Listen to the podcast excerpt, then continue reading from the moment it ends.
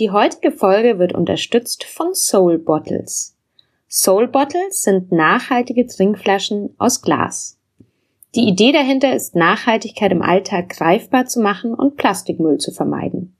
Das Soul Bottles Team möchte dazu motivieren, Leitungswasser überall dort zu trinken, wo es eben geht. Wusstet ihr, dass Leitungswasser in Deutschland das am meisten kontrollierte Lebensmittel ist? Wir können Leitungswasser trinken, aber ganz viele Menschen haben nicht diesen für uns selbstverständlichen Luxus. Und das soll nicht so bleiben, findet Soul Bottles. Und finde ich natürlich auch. Deswegen fließt ein Euro pro verkaufter Soul Bottle in Trinkwasserprojekte von Viva Con Agua und der Welthungerhilfe und über 385.000 Euro konnten so bis jetzt schon gespendet werden. Geiler Scheiß. Aber abgesehen davon schauen diese Flaschen auch noch wahnsinnig gut aus. Es gibt ganz viele unterschiedliche Motive, die sind von internationalen Designern gestaltet. Es gibt Printmotive, es gibt aber auch ganz filigrane, gravierte Motive, es gibt lustige Motive, sehr klassische, sehr schlichte. Es ist wirklich für jeden eine Flasche dabei. Und das Ganze ist klimaneutral, die werden zu 100 Prozent in Deutschland hergestellt und wenn ihr jetzt neugierig geworden seid, dann schaut doch mal online auf www.soulbottles.de. Dort findet ihr natürlich den Online-Shop. Ihr findet aber auch die Händler, die die Flaschen im Laden haben, wenn ihr sie lieber im Laden kaufen wollt. Es gibt einen Blog mit ganz vielen spannenden Artikeln zu den Themen Nachhaltigkeit, zu Transparenzthemen und ja, rund um gute Sache. Wir sprechen heute in der Folge über Fermentation und Sauerteig. Und ganz ehrlich, es ist noch kein Brot ohne Wasser gebacken worden. In diesem Sinne, ich wünsche euch ganz viel Spaß mit der Folge und vielen Dank, viel Vergnügen. With sourdough, you're not only working with just yeast, you're working also with bacteria because you're using this wild culture. Mine, uh, my culture that I have is named Cornelius and he's turning 152 this year. Wow. Yeah, so he's he's very precious. And where did you get him from? Iceland. Wow, yeah, really? Yeah, that was on one of the microbial circus tours, and when we were gifted this sourdough culture, I thought I'm now responsible to keep this thing alive.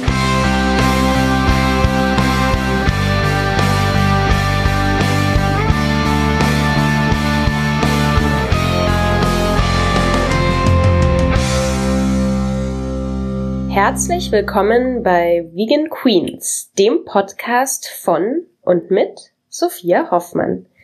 Ich freue mich sehr, heute wieder einen wunderbaren Gast bei mir in der Küche begrüßen zu dürfen.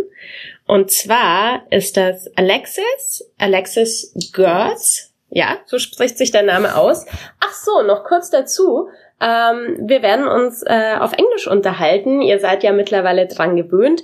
Ich werde vielleicht zwischendurch immer mal wieder Sachen auf Deutsch sagen. Ähm, Genau, aber Alexis fühlt sich einfach in, in Englisch ein bisschen wohler. Ähm, du sprichst auch Deutsch. Ja. Aber, oder wir mischen es, schauen wir mal.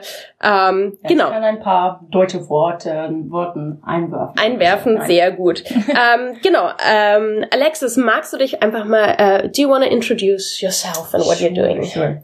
So yeah, I'm Alexis. I'm Canadian and uh, came to Berlin four years ago. And Edible Alchemy, my project, started in Canada. And I decided, let's see what the Berlin crowd says about this. So the first opening of Edible Alchemy was at a bacteria bar. And um, I basically. What is a bacteria bar? Uh, okay, yeah, I will explain. I will explain. okay, but first, yeah, okay. Yeah. So Edible Alchemy, basically, I'm, a, I'm an educator for fermentation, teaching people how mold, yeast, and bacteria can be delicious and fun.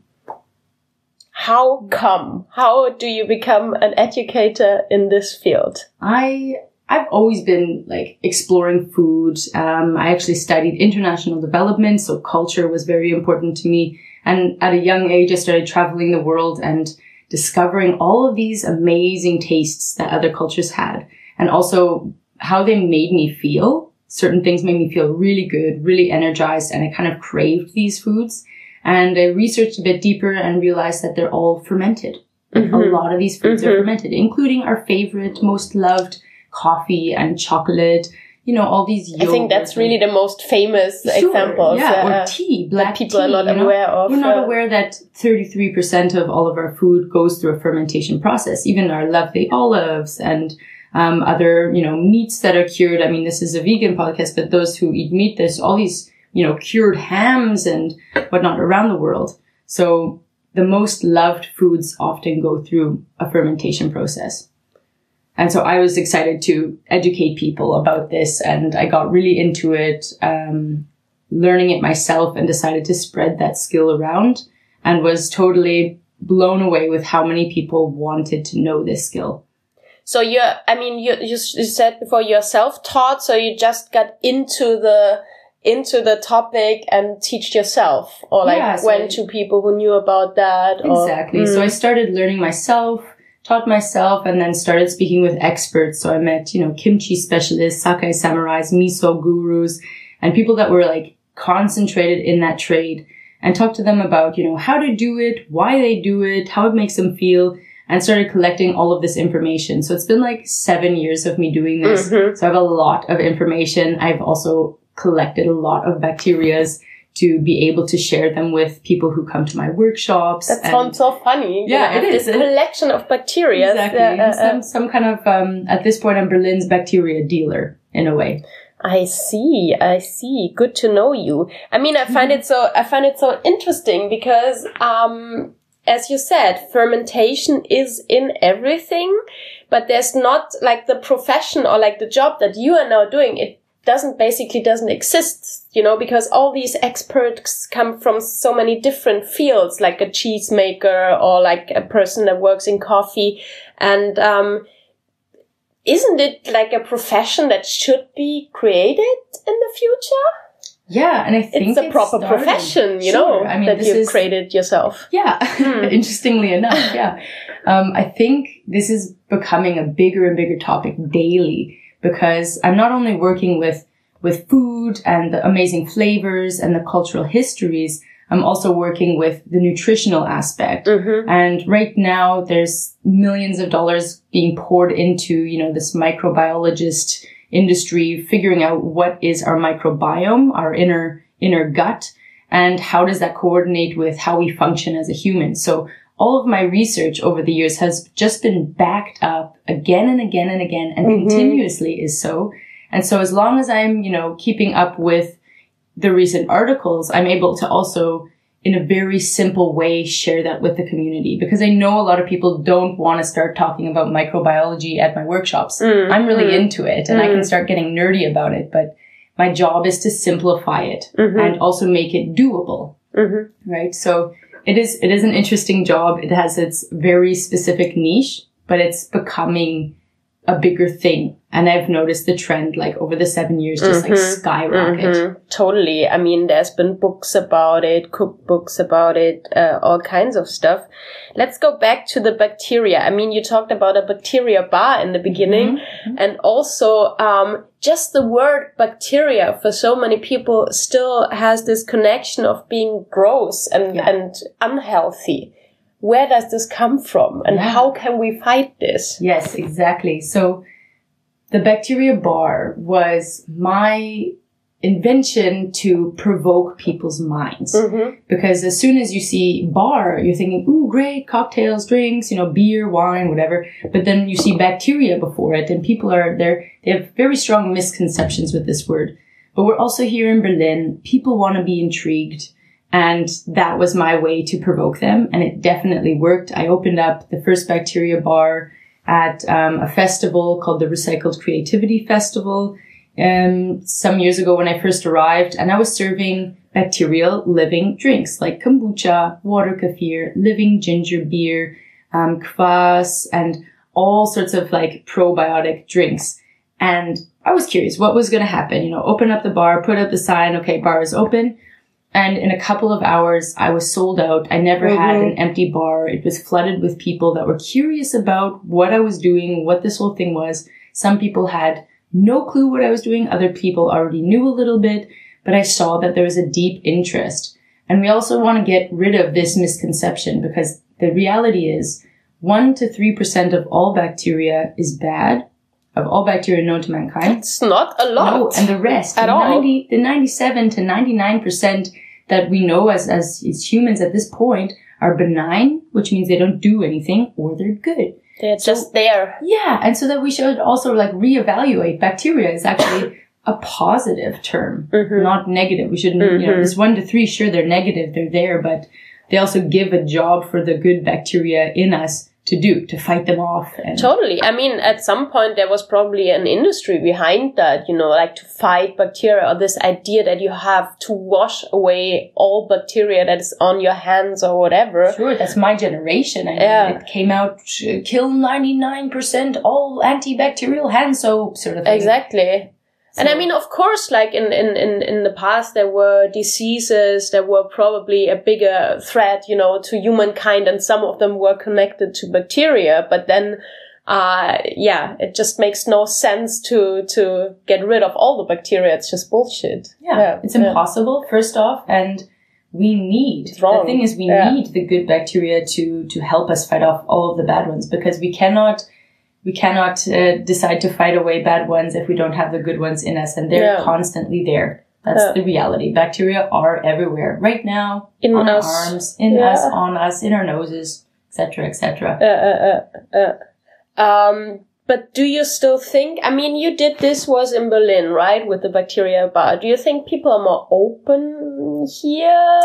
I I was wondering so myself. Um, I started in Winnipeg with my best friend Natalie, Mhm. and um, and people had an interest. And the difference between the two cities is Winnipeg was definitely supporting, and um, they said, "Way to go, continue. We like your project." But Berlin had a new aspect for me that I recognized, and this is why I'm also still here. That people said, "Way to go! I like what you're doing. How can I help you?" So it's more of this like Mhm. open arms and how can we collaborate and get involved. And I think that there's this um, extra energy here Yeah. um, that really took me on, you know, and and didn't just let us do our own thing, but actually supported. Yeah. And I mean, also at the same time, as you said before, it has become a big trend. Uh, it has become trendy again to Yeah. talk about fermentation. And of course, Berlin is a city where a lot of food trends, you know, play a role and become larger. So it's probably, I mean, it's a bit with veganism, you know, it's like, it's easier to do something here and to make it bigger than in a, in a small town somewhere. So, um, yeah, good for you Yeah, and but you. exactly. Um, but uh, yeah, let's let's go deeper into what you're actually doing. You're doing uh, workshops, but you also do online stuff, right? Yeah. So if people don't live in Berlin, they can also learn something. Exactly, exactly. So this is what I've been working on for the last months is taking all of this knowledge that I've been accumulating for the last seven years and, you know, making it really clear and concise and so people can easily step by step follow, say, online workshops. Mhm. That's also what the offline workshops are doing, you know, condensing this long process, say, of sourdough bread, which takes 24 hours, condensing it into a very easy to follow two hour workshop. Mhm. Um, and so, yeah, I'm really excited to now spread this skill to the people that can't come to the workshops. Um, there's also the microbial circus where we go touring and we actually do visit some new countries and new places with the experts there as well. So trading skills, trading bacteria and, um, and doing talks as well because now this is becoming again a bigger thing, right? That, um, people want to know what's really going on with the food I'm eating. Mm. And so I'm kind of like this first hand person, again, not going to throw in all of this crazy microbiology lingo in there, making it really simple. So there's actually a, a TED Talks coming up in Bremen Mhm. that I'll be doing there, which I'm excited about. You're gonna do a TED talk. Yeah. Wow, that's super exciting. Congratulations. Nice.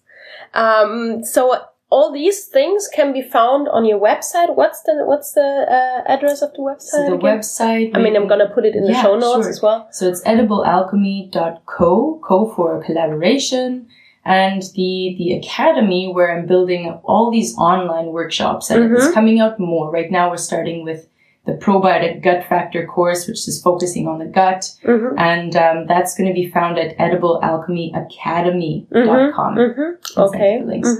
And uh, so that's going to also be, you know, really in in intense and involved courses online with videos and PDFs and everything. For example, making your own kombucha or making your own vegan cheese and that is fermented and all of these other things. So coming out more and more daily.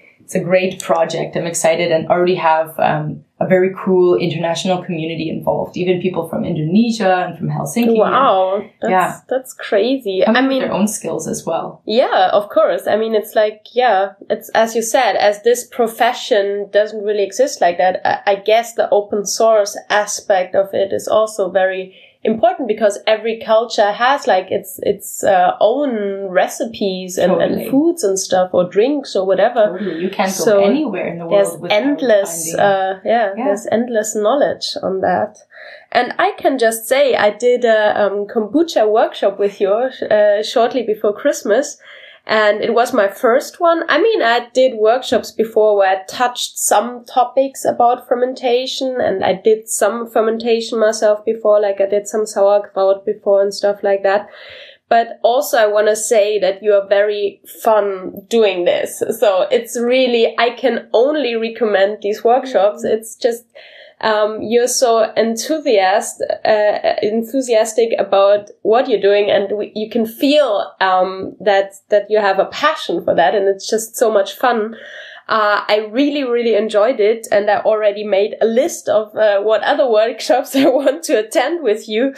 Um, yeah, so I would, I mean, I think it's fantastic that you offer this online, but I would also recommend people to go to the real life workshops. I always say Berlin ist immer eine Reise wert. Also, if I do events here and people like, why are you not coming there? Why are you not coming there? You know, you can always book a train ticket and forward and can just uh, have a a few nice days in Berlin and treat yourself with that knowledge. So, um, you're doing a lot of different fields. You're doing, as I said, kombucha. I don't know for people who don't know what kombucha is. Maybe we, you can describe it. Sure. yeah. Quickly. So kombucha is basically a fermented tea drink. So that's usually traditionally made with black tea and sugar and um, by fermenting it with this particular culture called a SCOBY. Which looks very weird. It yeah. looks a bit like a jellyfish yeah. or something. Yeah, it looks like a jellyfish, almost like, yeah, yeah, skin, like halt and floating in this liquid. Yeah. And this bacteria and yeast, it's a combination of bacteria and yeast, is eating away the sugars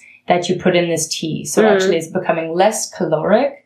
It's becoming full of lactobacilli um, actually the vitamin C levels are rising. You have vitamin B1, B2, niacin, riboflavin. So it's a very healthy drink traditionally found in Eurasia area.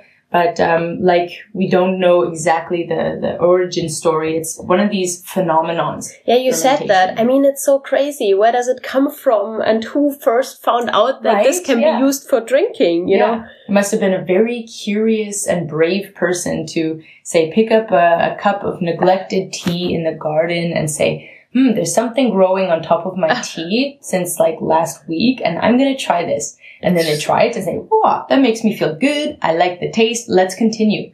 So I have no idea. I mean, this is probably thousands and thousands of years old, but it's definitely become a strong tradition and, and now has spread around the world. It's crazy. But apart from the kombucha workshop, you also do workshops about um, cheese, both vegan and non-vegan. You do um, ginger beer. I think some more like pickling basic mm-hmm. fermentation yeah, stuff. Kimchi, kimchi, of course, um, but also sourdough. And I want mm-hmm. to talk a little bit about that. Sourdough, you know, Sauerteig, which is the base for Sauerteigbrot. Um, and that is also something, um, I mean, I could talk about this forever because it's such a sad thing on one hand that the, the, um, Bäckerhandwerk in Germany, like the bakers, um, have been struggling so much in the last um, decades because of the industrial bread, which is very low quality, not very good for your body actually. And what what makes me more more positive is that I can see that there's like a backlash coming and there's like a trend of creating good bread again and like especially in cities like Berlin there's like good bakeries developing and people love it and so on um, sourdough bro- bread. Can you can you just say a little bit about it in general? Sure. What so is it? Sourdough is using wild yeasts in the air to create bubbles in a floury mixture, right? Mm-hmm. So you have you have your industrial bread, which we're often adding industrial yeast, this mm. Hefe. Mm. And what that yeast is doing what yeast likes to do, what their sole job is, is to eat sugar. So mm-hmm. all yeasts like to eat sugars, basically. Wine yeast eats wine sugar, the, the grape sugar, basically. And this, this yeast that exists will eat the sugar. However, with sourdough, you're not only working with just yeast, you're working also with bacteria because you're using this wild culture. Mine, uh, my culture that I have is named Cornelius and he's turning 152 this year. Wow. Yeah. So he's he's very precious. And where did you get him from? Iceland. Wow. Yeah, really? Yeah, that was on one of the microbial circus tours. And when we were gifted this sourdough culture, I thought I'm now responsible to keep this thing alive. It's 150 uh-huh. years old, and so let's just keep this thing going. And now I bake a loaf of bread almost every day. Wow. And sometimes I don't even eat it. It's going to workshops. It's going to my to my flatmates, and it's just gobbled up all the time. And people with indigestion for with gluten or wheat intolerances mm. say that they never have problems. And this is because we're working with bacteria mm-hmm. and yeast together. Mm-hmm. So bacteria basically, if this is too sciencey, let me know. Mm-hmm. But bacteria basically, as long as I can follow, you know, yeah. I think it's okay. So we have the complex carbohydrates, right? And our body breaks them down in a certain way. And bacteria break those complex carbohydrates in wheat to simple sugars. And the yeast say, great, sugars, I eat those. And they eat them. So it's a great combination compared to industrial yeast, which is only eating the sugars that are available and these complex carbohydrates that are hard for us to digest with, say, folic acid on them are going in our gut. And this is why people are struggling with industrial bread compared uh-huh. to sourdough bread. So it's really easy to digest. In a way, fermentation is pre-digesting your food, mm-hmm. unlocking all those nutrients, and so we can absorb them really uh, easy. Uh, uh, uh, uh. so yeah, I mean, I heard this thesis before a lot of times. So that's basically one of the uh, the problems is really that you cannot properly properly digest the industrial bread or the bread that most people eat these days. Yeah, yeah, and then we're getting say leaky gut or gluten intolerances and developing even celiac because of these these foods that we put in our body are almost acting like toxins. Yeah, uh, uh. and so we just have to realize how to process foods, and and also like in the vegan community, people are learning how to process foods and how to soak things before yeah. just throwing them in a pot and cooking beans or something like that. Exactly. So there's exactly. definitely a way to prepare your food that's going to give you maximum nutritional benefit. And fermentation is one of them. Yeah it's so interesting. I mean, I want to get back on the on the bread topic, but um, just in general because I talked about this here again and again in my podcast.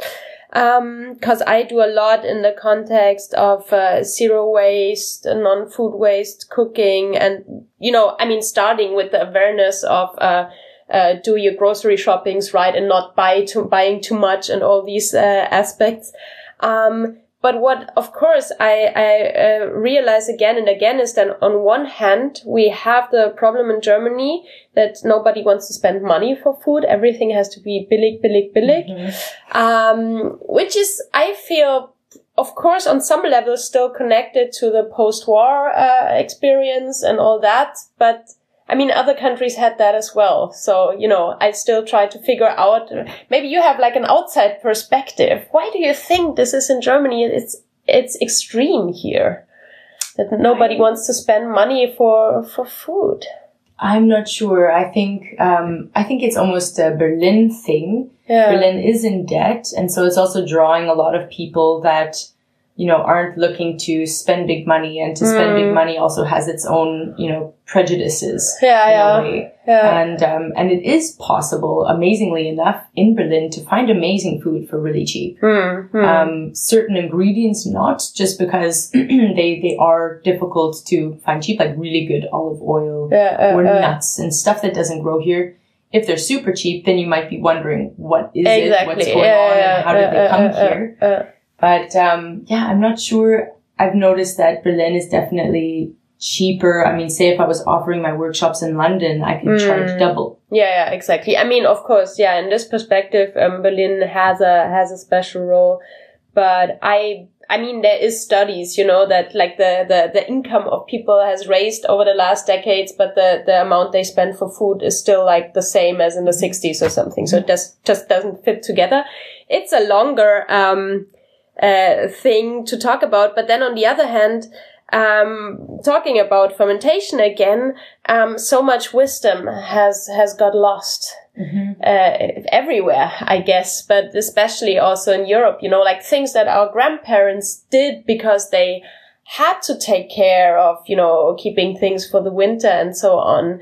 And uh, yeah, I mean, I have people in my cooking classes sometimes, and that are the people that already attending cooking classes who basically cannot cook, you know, and they are like grown up people. So what do you think about that? Do you have experiences with that as well? Sure, this like fear sure. of touching food, I would call it. Yeah, and this is this is part of my job is to make people less feared, you know, less fearful mm-hmm. for these things and make them, you know, it's very sensual and tangible. I mean, at my workshops, I want people to touch the bacteria, mm-hmm. you know, mm-hmm. like the scobies. I want people to understand what's going on and know that it's not going to hurt you. And um, I think people also have been very disconnected with the food, you know, over the last, I guess, generation. My parents' yeah, disconnection is the right word. Sure, it's a uh. disconnect because um, we've canned everything. We've put everything in cans. We've prepared for the apocalypse. We we have absolutely no nutrients in these things, and they last for the next two hundred years in the cellar. And then I ask myself, what's actually going in that food? And, and I love my mom to bits and pieces, but I know that I didn't grow up on, say, fermented foods. It, you know, she was looking after feeding all of our mouths. There's four of us kids, plus she ran a daycare. So it was more like white bread, bologna, square cheese. And at that time, there's just, there wasn't education about food nutrition in the same way. It was more like, making things easy, preparing jello in two minutes, you know, mm-hmm, spray mm-hmm. cheese and everything that was, I'm coming from Canada, right? So spray cheese. Spray cheese, like aerosol what? spray cheese. Yeah, what? crazy. Yeah. I never heard about that. I think it's even vegan. What? spray cheese. So you spray it on like, like, um, Schlagsahne in an aerosol in can. Wow. Yeah, yeah. Wow. So crazy. Crazy things have spray been invented. Cheese um, to make this convenience factor. Mm-hmm. But what we don't realize is that fermentation isn't inconvenient. It's actually more convenient because it's it's so easy. You prepare it once, you have it in the back of your fridge, and then it lasts for ages on its own and gives you the nutritional benefit. So I don't know. There there has been a a giant disconnect in the last century, and people who are coming to my workshop. I mean, I'm the Canadian with a German uh, Nachnamen, coincidentally but I'm a Canadian who's come that's to Germany. That's your original Nachname. yeah. yeah, that's my Funny. my Nachname. And you have ancestors? I do. Yeah, my my my great grandma was ah, yeah. German. Okay, so, okay. Yeah. And my my Oma, she was also like a Flüchtlinge in Canada, so yeah, okay. she knows all about sauerkraut. Right? Okay. But we never talked about it, of course, because yeah, she's lost that skill. She was too busy okay. running away from Funny the war. Circle. Yeah. yeah, and so this great disconnect of of us and our last generations. I'm having people coming to my workshop coincidentally are also German. And I'm like, I'm the Canadian in Germany teaching the Germans to make sauerkraut again. That and it's really feel, funny. I feel very honored, actually. Mm. I hmm. don't even think it's, it's shameful. I think it's great that people are coming back to this tradition and saying, you know, I missed something here and how do I get back there? Just, there's some skill that, that needs to be known right? Totally. And I mean, talking about this, this convenience food that you mentioned earlier, um, I'm not getting over the spray cheese yet. um, I've never heard of that. But, um, you know, in a long run, it is more convenient to put more energy into making food yourself in a way, as you say, um, fermented or something. Yeah, because you have the benefits in the end. You have the health benefits and that is so worthy Totally. And uh, I think people, yeah, people have to realize that again. Mm-hmm. Um, but going back to the breads topic, I have a, a few years ago I went on a press uh, travel. I went to Ghent in Belgium, and there was this big um, bakery that impressed me a lot. It was called Superette. And there was this American woman, I think I, I wrote it down. She was called Sarah Lemke or something. And she built um, the oven. And she specialized in building baker bakery ovens And you know, the, the, the, the centerpiece of this business was the oven. So it was really about, um, there was a, it was heated in the morning. It never really went out, you know, and then like during the day, there was the right temperature to bake bread, the right temperature where you could do like, I don't know, croissants mm-hmm. or like, uh, more like pastry mm-hmm. stuff. And then in the evening, they did pizza. So everything was, you know, um, done um in, in the in the time of this of this oven. But what impressed me most of course they did very good sourdough bread there and they just had one person that was just there to take care of the sourdough. There was this big it was like a barrel or something where the sourdough lived in and there was like a woman with a book taking notes whole day just you know looking how the sourdough was doing and how it was developing and that I, I was not aware before that travel like what a big deal sourdough is you know and um, so what's the big deal with this thing well it's like um, your most cherished pet mm-hmm. you know because the longer it lives the more flavor it accumulates um, Cornelius, my sourdough, now he's traveled all over the world. He's even been to Canada with me in Bavaria. I just take him wherever so I can bake you know, trying new flowers and whatnot. How sensitive and is it on these travels? I mean, it's very a good travel companion, but if you don't feed it, it will you know kill itself. Hmm. so it is it is a bit sensitive. I would say it's my most um do you sorry i just have all these questions. Do you yeah. take it in your hand luggage? I do. I, and do I you actually, then have to tell people this is not a liquid. This is my very precious sourdough yeah, kind of i take it in a smaller than 100 milliliter uh-huh. jar. And here in berlin tegel airport is super relaxed. I hmm. love them and they look at it. Of course they take out my stuff. And like what is this goop and I could say it's like a face product or something like yeah, that. Yeah. Like, oh, this is my Sauerteig. and like, oh, mein Oma hat auch Sauerteig gemacht and blah, blah, blah. And we always okay, like okay. start up a funny conversation. so I'm, I'm good friends with like Tegel Air, Airport security. But definitely coming back, um, other securities are wondering what mm-hmm. is this mm-hmm. strange goop I'm bringing. I can imagine. And surprisingly enough, a lot of cultures are very forgiving about the sourdough because there is some story in almost every family that they've had this before. This is so funny. Yeah. yeah. And so they're like kind of like, oh wow, can really, that's great. And you know, I'm You mentioned the back. age or something. Yeah, like, this like is my 150 year old sourdough. I cannot leave it here. yeah, okay, okay. so there's definitely some kind of value there. And they can also see if I'm coming back from a travel that I'm carrying all sorts of other, you know, pickles and strange things. Yeah, um, uh, so uh. They, they see I'm a foodie, I guess. Um, I have to be lucky with security once in a while, but it is, it is a special thing. It's very traditional to have sourdough. It makes amazing tastes and there's so many varieties of things you can do. I mean, not just bread, but you can make pancakes. you can make um, all sorts of cakes and things that are actually, you know, making them rise in a very special way because of this natural process. Mm-hmm. So you're not relying on anything except for itself. Yeah. And, uh, and it will change. It changes with temperature. It changes with the, the type of flour you're using. If it's like really freshly milled or old or whole wheat or not or Roggen or spelt, dinkel, on and on. So it's, it's a very dynamic and diverse culture and it has an attitude.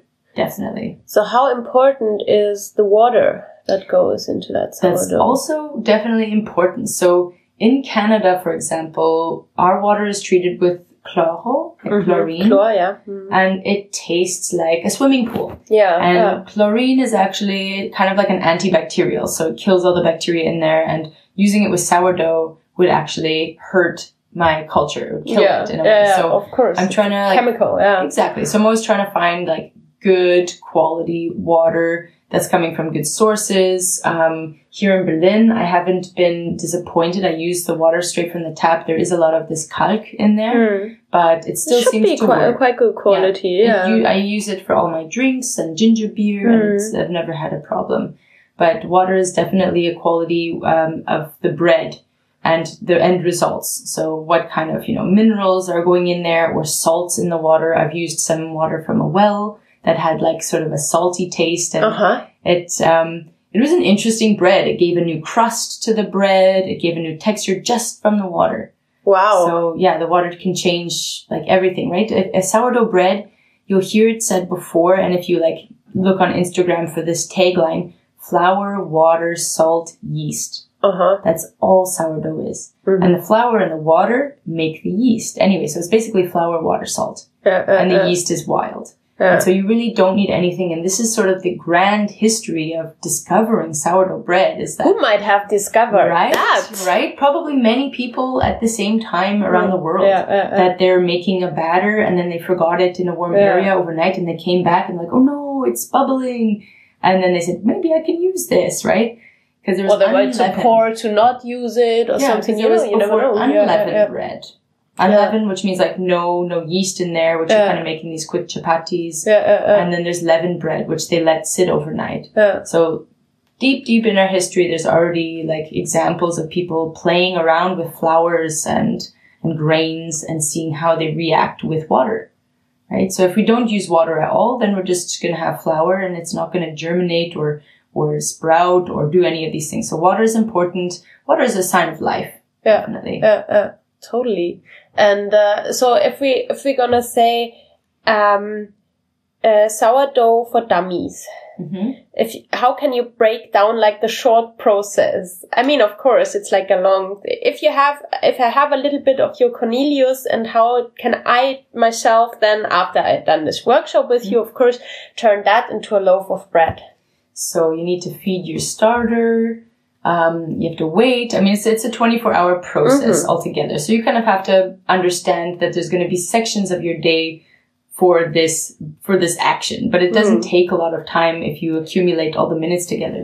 Feeding your So you don't have to sit there with a book. No. You can do something. No, that's more like the big scale thing that this woman had to do. Okay. Exactly. Mhm. So feeding your sourdough in the afternoon, then you add, cause now the sourdough is bubbling, then you're gonna start mixing your loaf. And you have to wait and you have to fold and then you have to wait and you add salt and you fold and then you wait again and you do the final shaping, um, putting it into a bread basket, for example. And my technique, I do an overnight proof where I put it in the fridge Uh-huh. and then the next morning I wake up, throw it into the into the oven, and I get a bread. So it takes time, but I mean the whole shaping and everything is, is a minute here, minute there. Yeah. It's uh, just that you have to be aware that there is this living thing on the counter that needs caretaking, and if Yeah, you don't take uh, care uh, of it, it's gonna rise, rise, rise, rise, rise, and then collapse. yeah. And so it is, it is alive, and it is um, waiting for your attention at certain parts of the day to get optimal results. They have to take care of it before it collapses to to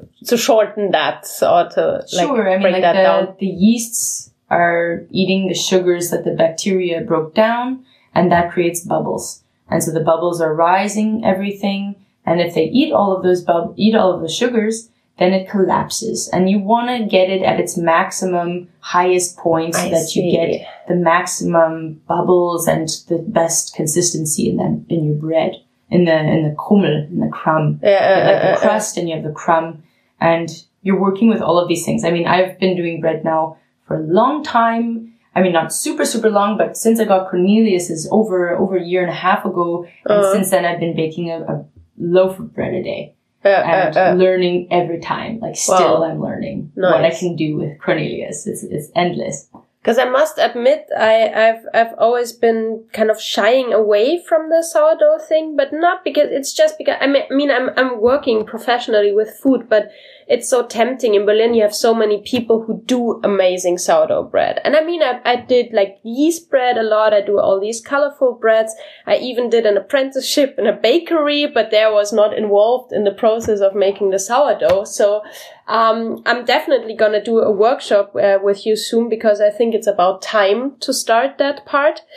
Um, so one more question I want to ask you about the the the rising process of the sourdough because I I mostly have experience with just basic uh, yeast bread and it can be very weather sensitive you know with the weather changing or if there's like a thunderstorm coming is that the same with sourdough It's the same with all of my cultures, to be honest. okay So okay yeah, I, I'm, you know, on the top floor, on the fifth floor of an apartment, so Uh-huh. it gets hot, especially in summer. I mean, there's no way to cool that apartment down. yeah. And all of my cultures are like excited and living and popping. And so I'm in charge of, you know, making sure things don't say explode or Uh-huh. bubble over. And, um, it's just, it's pretty warm in there in general. So right now, all of my ferments are kind of singing to me. I got kimchi and sauerkraut. Mhm, mhm, mhm. So it's kind of like a sing-song kitchen right now, and Wow. uh, weather can totally change it, and Uh, the uh, humidity in the air, for example. Um, so going to Canada and having this really dry air Mhm. um, and dry inside, it was making completely different loaves. Uh-huh. They, they were worse; they were just different, right? Different. So yeah. uh, uh, learning to work with the culture. I have to ask again, where did you get this? Where did you get Cornelius from in Iceland? Because you, as you might know, I have a connection to Iceland. I mean, my boyfriend is Icelandic, so Ah, um, okay. of course I'm curious about Okay, this so- story. It was um, at a farm. I think they're the only ones that are making sauerkraut in in Iceland Mhm, and like shipping mhm. it international. Oh, It's okay. in um, um, let me think again. I was in Vilnius. That was Lithuania. This one is called oh, It's so, yeah, ah, yeah, ah, yeah, which yeah. is north east. yeah, And at a farm, I cannot pronounce it properly, but it's Who like? Mojor, Yeah. Mojor Jord, yeah. Mojor Jord. I don't know. This is Icelandic, really hard to I know, I know. read yeah, and pronounce all these things, but if you um Mojor Jord. But it's beautiful, beautiful place, and they're running, you know, a whole operation of making sauerkraut and everything that they're growing themselves. And uh, I stayed there and did some like recipe development with them, Nice. and um, they're also hosting WWOOFers, so they're doing a lot of the garden work for them. Amazing people, beautiful, definitely. I will find. I will find that out because yeah, you know, I'm there now Yeah, and then, so yeah. very interesting. Okay, I have a few questions that I ask all of my friends because we also have to talk about food in general, Mhm. of course. Um, so let's start with those. Um, um, food as a child. I mean, you already mentioned the straight cheese and that, all that.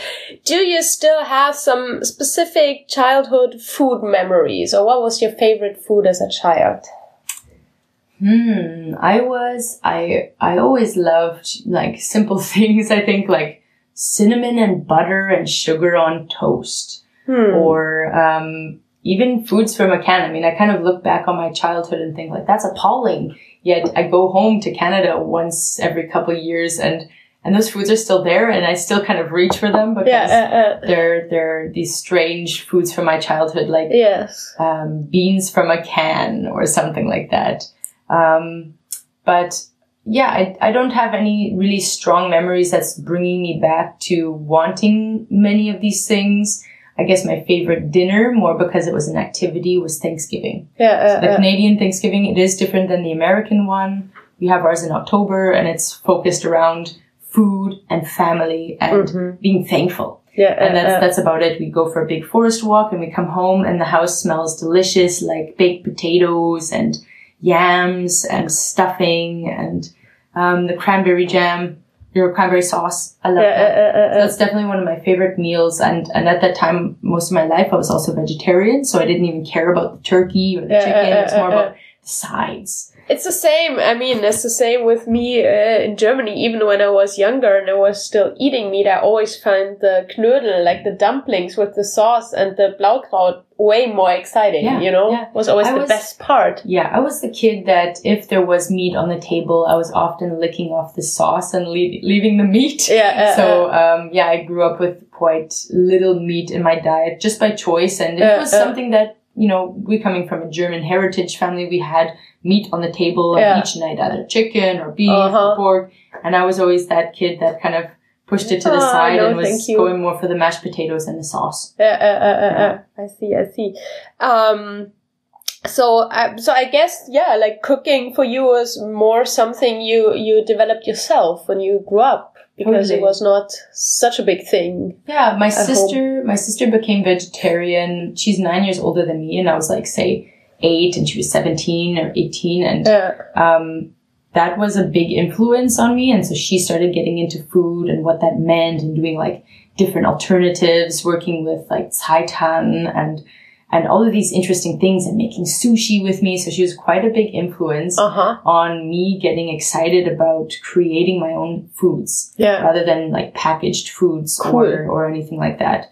And um, yeah, she was, I would say that was one of my biggest influencers and tried to like explore and discover my own tastes. But even now, just to be totally honest, I would, I would say I'm less of a cook and more the fermenter. Okay. I, I live with a lot of people in, uh, in a great apartment and I'm super happy that we live with so many cooks and people are, you know, making the risotto and this and that. And I'm, I'm the one that has all the sauces. You the add the kimchi. I mean, all the drinks. Exactly. And, and the thing is, the fermentation nice as well. Yeah. It's bringing light to the meal. It's bringing this whole new life, this whole new flavor. Um, and, um, I'm totally happy and combining my skills with other chefs or people that want to make the main course. Uh, uh, yeah. Uh. So it's a little bit the same like with me and the sourdough. I'm like, you know, I, I, can get the sourdough bread from this amazing baker. I do all the rest. Anyways, I want to get into that. But um, what's your favorite uh, food right now? Right now, I'm. Let me think. Or like you can of course mention a few. Yeah, it's hard to. There's there's an amazing combination, and I found it out. I would say a while ago through all of these other fermentation gurus.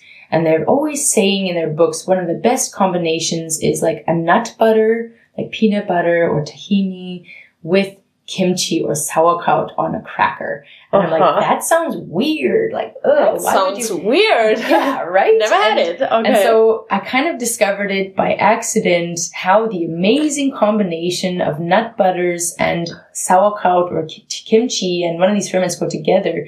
And it's like this super tangy sour. And if it's kimchi spicy uh-huh. with this very creamy, settling, like spread on a cracker or something like that. And there is a reason why, and this is because fermentation actually helps digest our fats. Yeah. And so if we look around the world, there's like in Korea, you have kimchi and this Schweinebauch, you know, yeah, it's like uh, full uh, of fat and oil and stuff like that. But the people aren't like necessarily large themselves, because they eat their, the kimchi. With yeah, the kimchi is helping them digest the fats in just the right we way. We have sauerkraut. Yeah, and there's. I mean, mostly, you know, like I feel like in sauerkraut and and Wurst. Germany, yeah, it's like cooked down very much, also. so maybe there's not that much mm. left of the of the healthy. In a way, it's aspect. super easy to digest, but you wouldn't have necessarily the probiotics in there, the living like bacteria. Like a raw sauerkraut mm. or something. Yeah, yeah, but that's one of my favorite. Um, like I want to try that. Yeah, I'll try that right away. If you have sauerkraut at yeah. home. Yeah, yeah, I'm gonna try that today. And wow. sauerkraut and like say a plain nut butter, not with any added sweeteners or something like that, and it just has this amazing combination and fills you up in just the right way because really like all of the nutrients are there that you need, and it's like being absorbed just right. Wow, wow, cool. Um, what fruit would you be if you would be a fruit? Ooh pomegranate. Oh, nice. Because pomegranates amazed me the first time I saw them. Again, this was not a typical fruit to have at home. It was one of those tropical ones.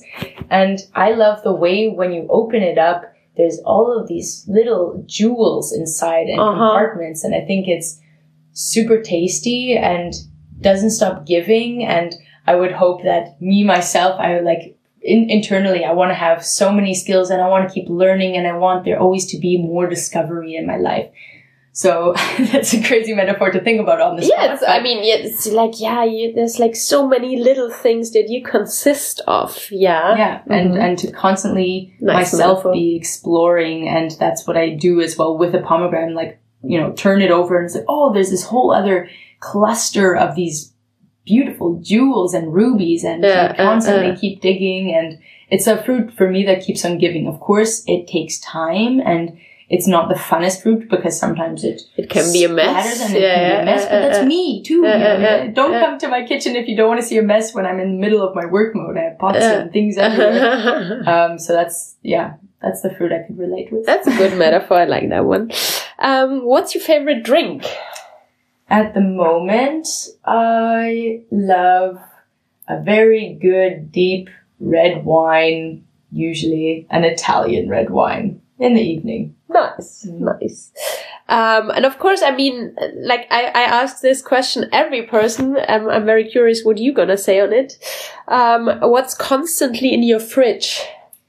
Constantly in my fridge besides all of my bacterial exactly i mean i have something you know so many different friends in there that are kind of waiting to be taken out of their hibernation and fed, um, and the koji cultures and the tempeh cultures, and um, those guys are constantly in there, definitely. But a food, I guess that's that's definitely in there on a regular basis would be miso. Yeah. And that's one that's taken out. I mean, it's not necessarily a culture that you need to multiply. It's finished, but miso is this amazing umami taste, this umami geschmack. Can you just quickly describe it for the people who don't know what Yeah. miso is? Yeah. I mean, I'm talking about it a lot as well, but Mhm. maybe somebody out there doesn't know it. Miso, miso is a paste actually. Like we might think of miso as a soup, but that's actually the paste sort of dissolved in water Yeah. with other things. But miso is a fermented soybean paste. Um, and when making your own miso yourself, you don't have to use soybeans. You could use chickpeas. You could use lentils. You Rice. Could, uh, yeah, you could. Well, I mean, it starts uh, also with rice and barley. and barley. Like this is the koji that you would need Yeah, to yeah. add with the lentil. Yeah. And um, that's an amazing taste. It has this very umami taste, which is, you know, similar to a taste that we often are craving, and we reach for foods with MSG, this Yeah. um, glutamate, Yeah. which are which is not good for us. Yeah, yeah, yeah. And a lot of foods with glutamate have this umami taste, like the Maggi, the Yeah, noodles, yeah, you know. yeah, yeah, yeah. And we, we want this flavor, but we can't find it without glutamate. But we, Yeah. but this miso has it. And It's so when people come to my workshop, they're just like, you know, eating eating spoonfuls of it, even though it's very salty. It just has this flavor that we've been missing in our lives. And you can use it in so many ways, not just for soup. You you know, use it as a spread. You know, on my a thin slice of bread, or a slice of bread, a thin layer of miso. You can flavor vegetables with it. You can put it in sauces. You know, Exactly. it's amazing. Um, yeah, well, we are already getting to the end. Um, sorry, my nose. I was hiding it very well because I have like a proper cold. Anyways, um, so I'm gonna put all your your home pages, all your links in the show notes, of course. Um, I cannot wait to do the uh, sourdough workshop with you uh, very soon. Um, but uh, and also maybe just one more thing because you're also um, offering workshops on like vegan cheeses and spread because I have a lot of of course like vegan listeners. Maybe you can say one two um, words about that. Totally, yeah. So the vegan cheese dips and sauces workshop is, is definitely one of the most interesting because we have to cover. I, I love to cover so many different things. And on the table, if you come to a live workshop, there are lots and lots of tastes to explore. So definitely come with curious taste buds. Yes, And um, I know that from the kombucha workshop. Yes, Yes. and there's definitely like lots of techniques to learn um, how to make your own living like probiotic vegan cheese. So that's always my direction is making sure things are alive and understanding what that's all about for your nutritional benefit. Yeah. And um, I would say in the vegan lifestyle, that's exactly what people are also looking for, you know, because they're maybe iron deficient in certain ways or they need more protein. And we can find all of these things in food. We don't need to always go to meat And there's vitamin B12 in kombucha, right? they there is debate about that. I Okay. mean, it's not it's not totally proven. Okay. No one has found like a permanent health claim, but it's It's still healthy anyways. Yeah, Yeah. super healthy. And I could just say I don't have a lack of it and I'm drinking a lot of kombucha, so it's, you know, it does, it's, it's, it's not, uh, yeah, it's not bad to drink it. yeah, and fermented foods. I mean, they're still looking into it. How much B twelve there actually is in there, Mm. Okay, okay. And um, but it it still could be there. They just have to like solidify that proof. But it is Yeah, super uh. super healthy. It's really easy to absorb all of those Uh-huh. nutrients that are there. And um, yeah, the vegan cheese workshop's always a lot of fun. Everyone gets to go home with their own creations and the new skills to take that on further. Very, very interesting. Um, do you have, do you want to have like a last word or do you have like a life motto that you can share with us? Do you have something that you live? Hmm, a life motto. Um, always explore and learn something new every day. Very, very. No, I mean, that's really so what I feel like. I, I want to learn something new every day, even if it's simple things or even about politics. yeah, Just learn uh, uh, something new every day. yeah, it's think- empowering. Uh, Totally, and I think curiosity and keeping that curiosity up, uh, Neugierde, as we say in German, that's so important. Mhm. And that's uh, also as you're getting older, you just should you just should just never lose that. You know, Yeah. don't get frustrated. Try to stay curious. Exactly. Yeah. Exactly. Thank you so much for coming, and uh, uh, yeah. It was my pleasure and um, Vielen Dank, ihr Lieben da draußen fürs Zuhören. Wenn euch die Folge gefallen hat, dann gebt uns doch gerne eine Bewertung auf iTunes oder hinterlasst uns einen Kommentar. Ich freue mich über euer Feedback und bis zum nächsten Mal. In diesem Sinne, Happa, Happa.